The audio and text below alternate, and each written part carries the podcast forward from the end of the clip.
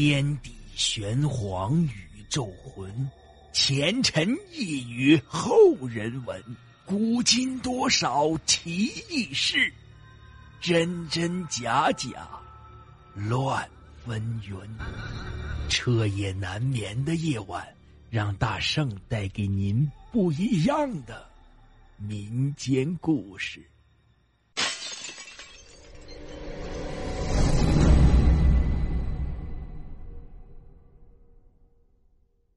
朋友们，大家好，今天讲的故事叫做。乡间怪谈。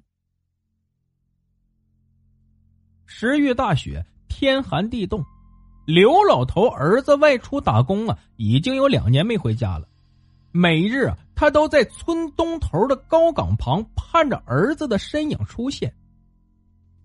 也不知过了多少时日，刘老头身体日渐消瘦，而且病情越来越重。这日。村民突然跑来向村长报告说：“老刘头冻死在路边了。”这一下可把乡里乡社传得沸沸扬扬，大家都去观看了，可没有一人为老刘头收尸入葬。道路不通，村长打电话报告给乡里，一时间也没了音讯。刘老头平日里没半个亲朋好友。有谁又愿意多管闲事把一个不相干的人埋葬在自己家坟地里呢？时间久了，大家开始渐渐忘却了。来年开春，处处一副欣欣然景象。张大胆在隔壁村帮忙，晚上喝多了酒，朋友呢留他留不住，他嚷着非要回去。走到半路时，抬头看到明月当空。却不知哪儿飘来一阵乌云，遮住了月亮。他小声的咒骂了一声，一阵冷风吹过，他身上打了个激灵。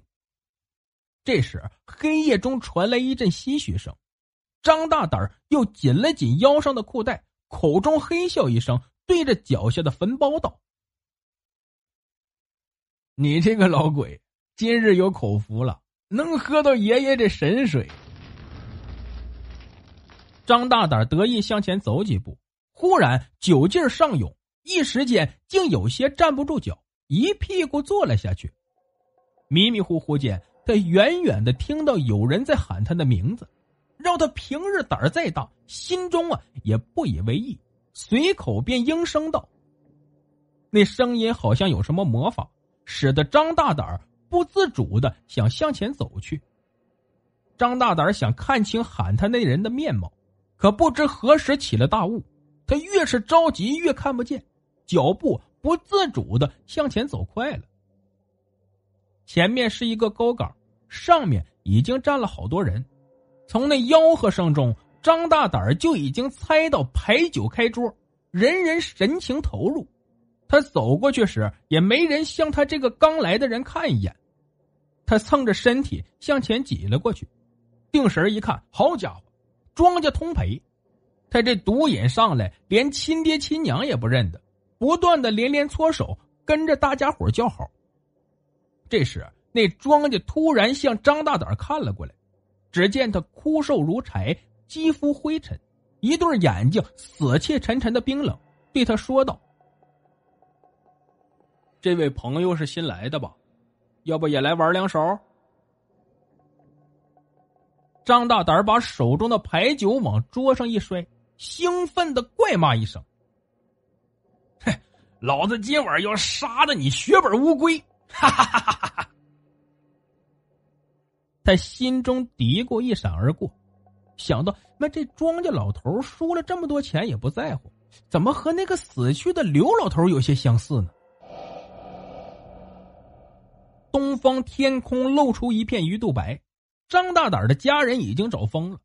这天早晨，他媳妇刚把房门打开，就看到倒在院子里的张大胆他媳妇焦急的走过去，口中关心的说道：“大胆儿，天这么冷，你怎么在外面睡着了？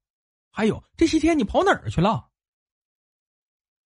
他媳妇一边摇着张大胆的身体，一边问他话。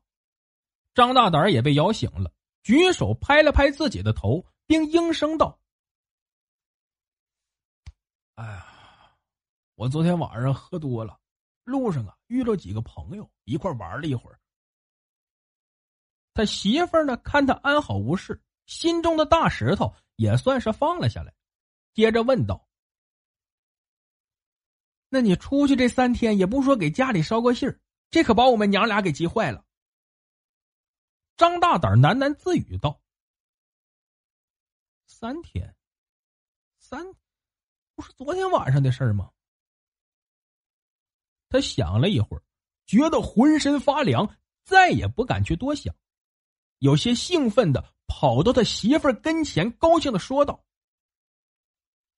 媳妇儿，昨天我和几个人赌钱，赢了不少钱，这下我们发财了。”说话，他就伸手向怀里掏去。他媳妇儿呢，虽然不让他赌钱，但听说他赢钱了，眼中也不由得向他看来。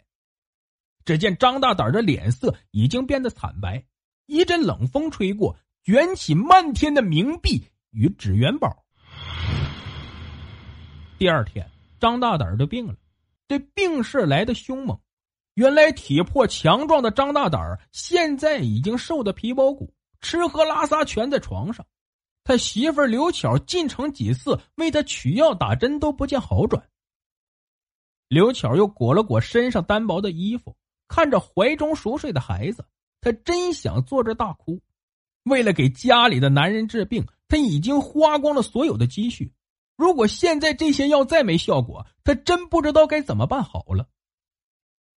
刘巧看了看夜色已晚的天空，他进城取药，想到家里男人已经独自待了一天了，心中不免有些担心，便加紧脚步向家赶了回去。经过山岗时。刘巧只觉得好像有什么东西贴在了他的后背上，有些凉凉的。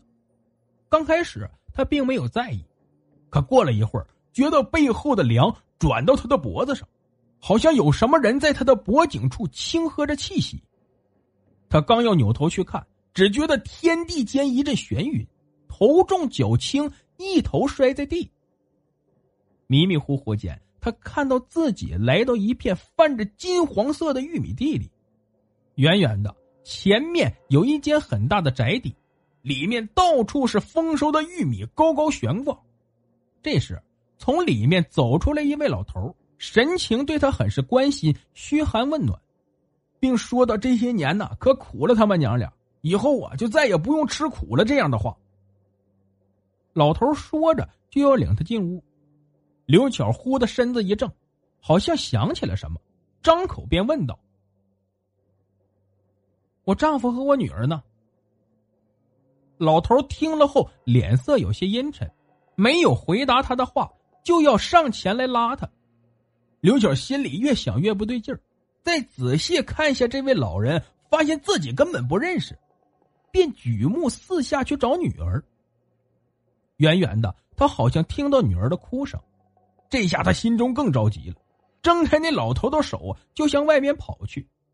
老头的神情顿时变得急躁，在后面向他大喊：“不要出去，让他快回来！”刘巧哪还听得见？心绪早已跑到外面。这时，刘巧感觉地下传来一阵阵冰凉，半张脸火辣辣的疼，周围呢还夹杂着女儿的哭闹声和有人说话的声音。巧妹子，你觉得咋样了？这么大晚的天你怎么倒这儿了？刘巧有些错愕的看着李家大嫂，那人把她扶起来，可当他看到刘巧的脸时，忍不住的惊呼一声。只见刘巧的半张脸也摔得血肉模糊，肌肤的肉里面全是一些小石子，不时还有鲜血滴下。李大嫂啊，今日去娘家探亲，回来了路上就看见了昏倒的刘巧。刘巧听到后。口中不断的感谢李大嫂，李大嫂一边扶着他，一边抱着他的孩子，口中回答道：“哎呀，大家都是乡里乡亲的，谁以后还没有个事儿？这点小事，巧妹子你也就别放在心上。”到了家门口，刘巧本要留李大嫂吃个便饭，但李大嫂推脱道：“哎呀，天这么晚了，我家那口子还在家里等我回家做饭呢。”然后就回去了。刘巧进屋后，就看到张大胆躺在床上，睁着圆目看着自己受伤的半张脸。刘巧怕他担心，就用长发遮住，关心的问道：“大胆儿，饿了吧？我去给你做饭去。”张大胆儿把刘巧叫到床前，一把抓住了他的手，凝视他良久，突然圆珠般的泪水不断涌出，气走虚弱的轻声道。巧儿，我我对不起你们娘俩。话没说完，张大胆一扭头就死了。张大胆死后，刘巧的日子过得更加艰苦起来，每天他都要起早贪黑的干活。这天，刘巧在田地里干完活回家路上，又经过那片高岗，他心中有些害怕。便一路小跑赶回到家中，赶紧把门拴上，心中有种说不出的感觉，总感觉后面有个东西在跟着他。